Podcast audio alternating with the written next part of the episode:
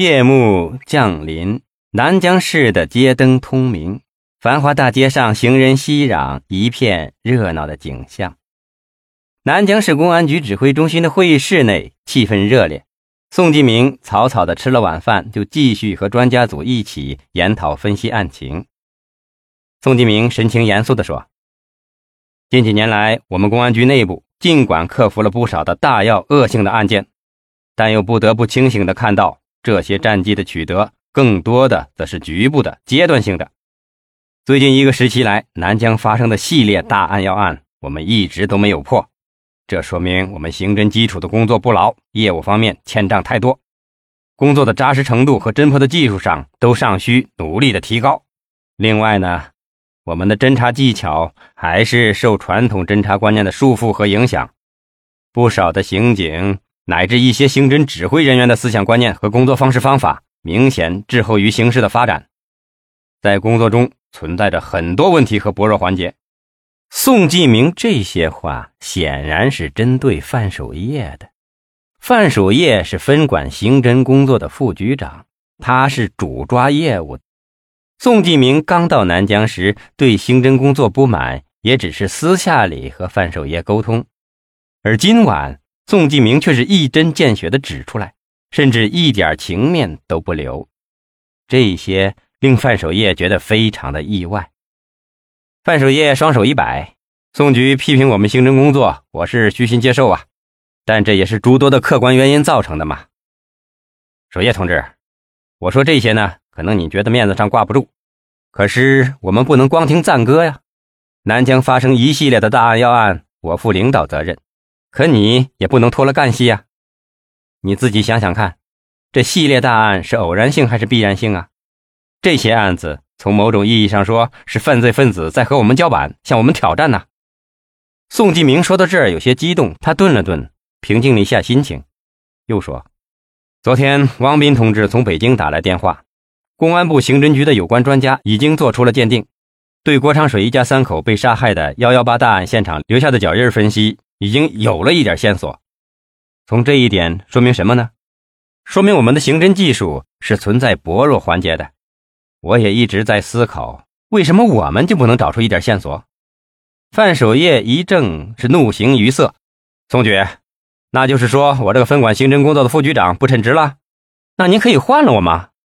宋继明叹息了一声：“守业同志，你也不要耍性子啊，更不要说义气的话。”我们分析案情，这当中免不了要找找失误和以往破案存在的漏洞嘛。我说那些也不是全针对你个人，也不是针对其他同志，我是想就事论事，从我们刑侦工作的疏漏处分析。我觉得主要存在的不足之处是多方面的，旧的工作模式仍在惯性动作，习惯于就案论案，搞粗放式作战，往往是一个案子上手几个回合破不了就搁在一边。像三二六八幺五大案就是这样，在破案中，诸多的民警摸排搜集到的大量信息资料也随之丢弃在一边。这次，汪斌把这些看似没用的资料一起带到北京，经公安部刑侦局的专家分析，就看出了不少有价值的线索。虽然在现场没有因果上的联系，但从整个案情上看，作案手段是能找出大致相像之处的。所以，我们一定要认识到这些不足啊。宋继明的这番话让范守业沉默了。宋继明又说：“有人说我们公安机关是铁肩担道义，是啊，没有过硬的业务技术，怎么能担此重任呢？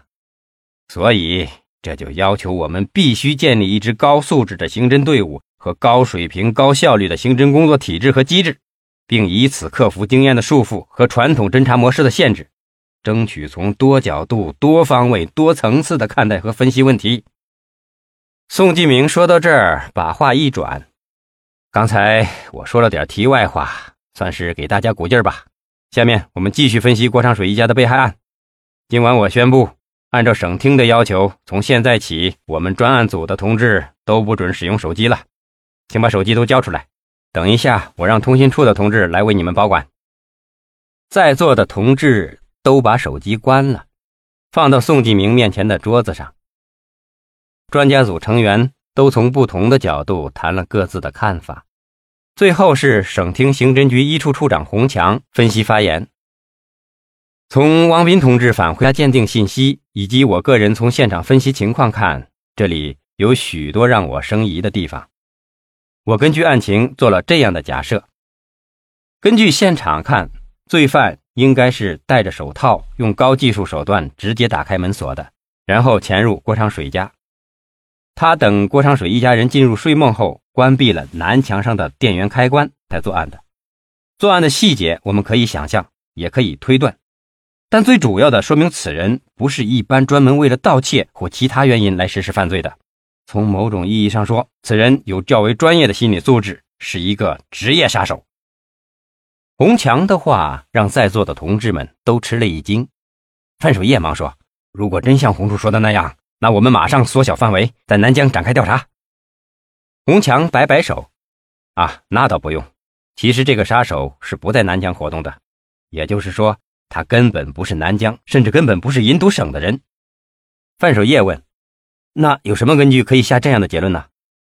洪强说：“根据现场遗留的鞋印，这并不是一双普通的旅游鞋鞋印。公安部专家分析，这是欧美国家专门用于专业篮球比赛的鞋子，一般杀手或是普通作案者是没有机会购买到的。而且，这个杀手却因这个小小的疏漏，恰恰成了我们锁定目标的重要线索。”范守业吃惊地问。那按照红兔的意思是，我们现在可以破案了。红强并没有直接回答他，却转入另一个话题。我们现在先撇开这些，再分析一下。如果我的假设成功，那么我们不妨提出这样一个疑问：这个杀手是什么人请来的？这个人为什么要这样急于杀死郭长水？还有，这个人肯定要有一定的经济实力和广泛的外界接触能力。我们把这些疑点弄清了，我想案件就有眉目了。宋继明高兴地说：“洪叔，您的分析让我思路大开呀！山穷水尽，柳暗花明，您真不愧为刑侦专家呀！”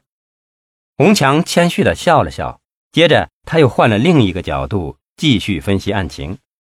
我们按照同样的思路来分析三二六大案。那么是什么人要杀死南湖区建国路花苑小区八栋六单元二零二室的失主张英家一家五口的呢？按照以上的推断，就无法推断下去，因为从案发现场和作案手段来看，却和郭长水全家被害案现场找不到一丝的必然联系。因为三二六案发现场和这次的案发现场有着截然不同的反应，因此我们可以断定这不是同一人所为。但为什么却出现了同是灭门的案发结果呢？这就像宋局上面提到的那样，几个案件的指导思想相同，那就是一定是杀人灭口。